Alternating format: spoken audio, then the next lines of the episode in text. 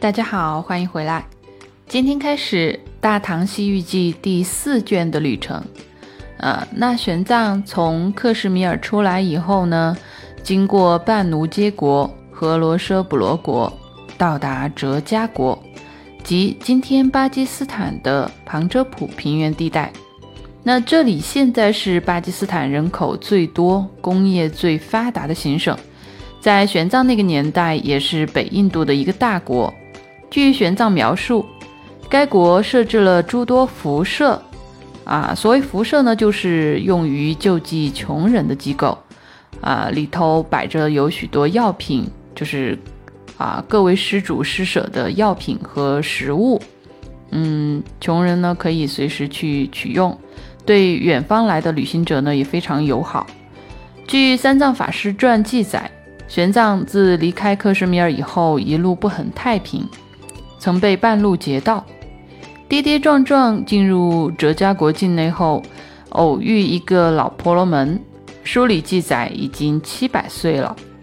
那这位老神仙呢？当年曾经跟随龙树菩萨学习，精通中论、百论、吠陀等古印度学术名著。玄奘特地在这个老神仙座下待了一个多月，向他学习百论、广百论等经书。那作为一个人类活到七百岁，哈，连续七个世纪，连菩萨都没活这么久，总觉得不可思议。但想想玄奘在呃当年在那个他留学的那个大学那烂陀寺，啊，当时他的导师戒贤法师也是活了一百二十三岁，嗯，只叹宇宙之大，无奇不有。那。这一小节呢，玄奘跟我们诉说了一个哲家国的旧事，人心之单纯，人心之复杂，在这个故事里都体现得淋漓尽致。说哲家国都城往西十几里有一座奢杰罗城，该城呢是哲家国的故都。玄奘形容该城是城墙工事虽已破败，但地基还算坚固。里头的居民也很富裕。几百年前，这里的国王名叫摩西罗举罗，唐朝称这位王叫大族王。呃，当时的大族王统领印度全境，所以凡印度国家都要向他俯首称臣，岁岁纳贡。传说大族王个性刚烈，有勇有谋。啊，一次机缘巧合呢，这位国王萌发了要学习佛法的意愿，下令在全国僧徒中推举一位高僧来给他讲课。那本来是一件好事，但没想到啊，该国的僧徒颇有些不领情，学术水平高的吧，人家啊志在修行，也不稀罕来皇宫谋得个一官半职。要么呢，就是碍于国王的威严，担心伴君如伴虎，所以一时间竟找不到一个合适的人选。那好不容易在啊某王府找到一个，这个人呢是，呃王府里头的一个仆人，上了点年纪。那老头倒是啊谈吐不俗，学思敏捷，也愿意去跟啊国王讲法。于是众人一起推举他进宫。结果国王他老人家不干了呀，还想着全国那么多僧徒，饱学之士应该大有人在，居然选不出来。结果等了半天，竟然是个奴仆来应征，脸上瞬间就挂不住了。想我堂堂一介国君，怎可受你一个下等奴隶的教诲呢？你们这些僧人都是干什么吃的呢？嗯一怒之下下令。把印度全境之内的僧徒全部驱逐，一时间佛法尽灭，销声匿迹。所以玄奘到达的时候呢，该国居民呃大多敬奉天神，而少信佛教，是有这么一个因由存在。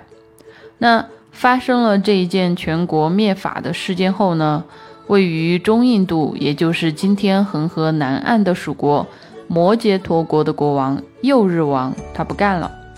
那这位国王因为敬重佛法，看到大祖王对本国的僧侣实行如此的暴政，唇亡齿寒，对宗主国彻底失望，心都凉透了，便不再向大祖王纳贡称臣。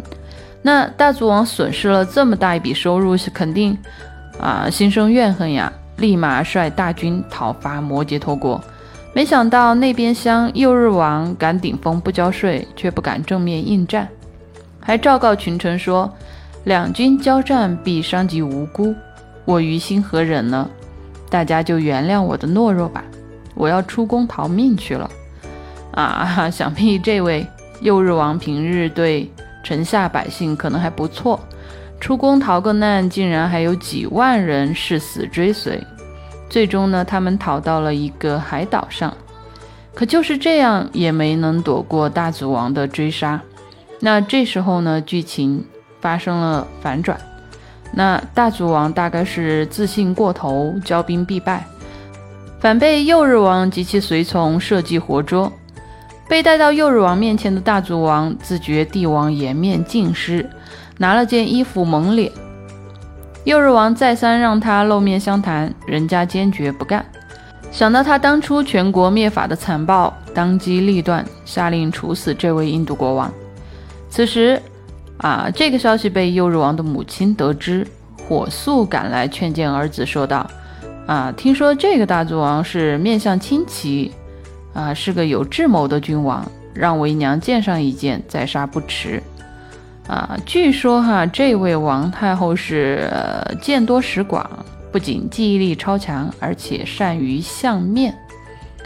那至于他是不是真的会相面呢？听听后面的故事就知道了。那母亲既然发了话，右日王不得不从。见到大祖王后，王太后动之以情，晓之以理，终于说服大祖王脱下蒙面的衣服。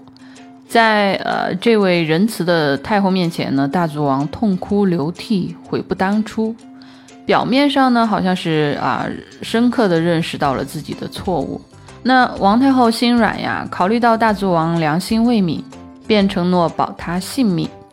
啊，于是他跑去对右日王说道：“我的儿呀，祖先有训，要宽厚待人。”如今大族王虽长期作恶，但我看他的面相却福分未尽。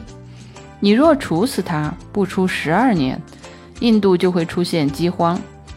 大国君王他做不了了，在北方划一块小的地方给他还是可以的。那这位幼日王宝宝竟然听了母亲的话，果真把北方的边地赐给了他，另外还加送一个亲女儿给他做妻子，连同。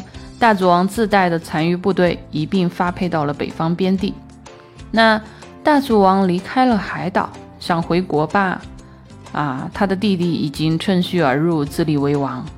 去北方吧，心有不甘，于是跑到隔壁的加湿弥罗国寻求庇佑，伺机东山再起。那这个加湿弥罗国的国王呢，倒是对他礼遇有加，大方得很，和右日王一样。赐给他一些啊封地诚意，可以保他后半生衣食无忧。那你说，加什弥罗国国王和右日王的心是有多大？对这位连国家都丢了的主，竟然没有一丝防备。那大族王心怀仇恨，筹谋复国，怎肯在人家屋檐下低头过日子呢？所以没过两年，加什弥罗国国王。就被大族王设计害死掉了，然后自己登上了王位。这个帝王宝座一坐上去，大族王感觉又回来了，趁着风头正盛，又跑去西征犍陀罗国。那犍陀罗国也是哎时运不济吧？那犍陀罗国王也是个吃素的，一上来就被大族王团灭了。哇，这下大族王意气风发，感觉超级良好。终于可以一雪前耻了，啊！这犍陀罗又是啊佛迹遍地、佛法盛行的国度，啊，伽蓝僧徒以及信徒满地都是，啊！想到以前佛教徒们给他带来的耻辱，新仇旧恨一起算，他老人家绝技，不惜一切手段摧毁所有佛塔伽蓝，更绝的是，除了僧侣，连同犍陀罗的所有国民，上至啊达官贵族。下至平民贱民一律诛杀，连他的大臣都劝不住啊。玄奘在书里记载，当时犍陀罗国共九亿人，那这里的亿是古代的计数单位哈，不是我们现在这个啊一万万叫一亿。呃，古代的一个亿的话，应该是指的十万，我们暂且认为是九十万人吧。啊，毕竟当年国际大都市长安也才一百多万人。那这九十多万人，大族王把他们分为了三波。啊，三分之一的当地上等种姓的人诛杀于印度河畔，三分之一中等种姓的，啊，全部丢进印度河里喂鱼。那剩下啊三分之一的下等人呢，赐给了他的士兵们。另外，犍陀罗国所有的财产也被大族王悉数侵吞。呃，这个屠国事件呢，不仅在中国，啊，在印度和伊朗均有记载。嗯，事发后没有过一年，这位满手是血的大族王就暴毙了。啊，据说死时狂风大作，地动山摇，啊，故事了结，五印度从此恢复太平。那摩羯陀国太后在这个故事中呢，是一个不可或缺的角色。按照现在的说法呢，她恐怕要被形容成一个江湖半仙。正所谓算卦都是废话，也不知道她面的什么相。啊，一念之差就种下如此祸根。致使数十万人血流成河。套用一句老话：“江山易改，本性难移。”暴虐的人始终暴虐，对敌人的仁慈，不仅是对自己的残忍，更可能是对别人的残忍。好，今天就分享到这里，我们下期见，拜拜。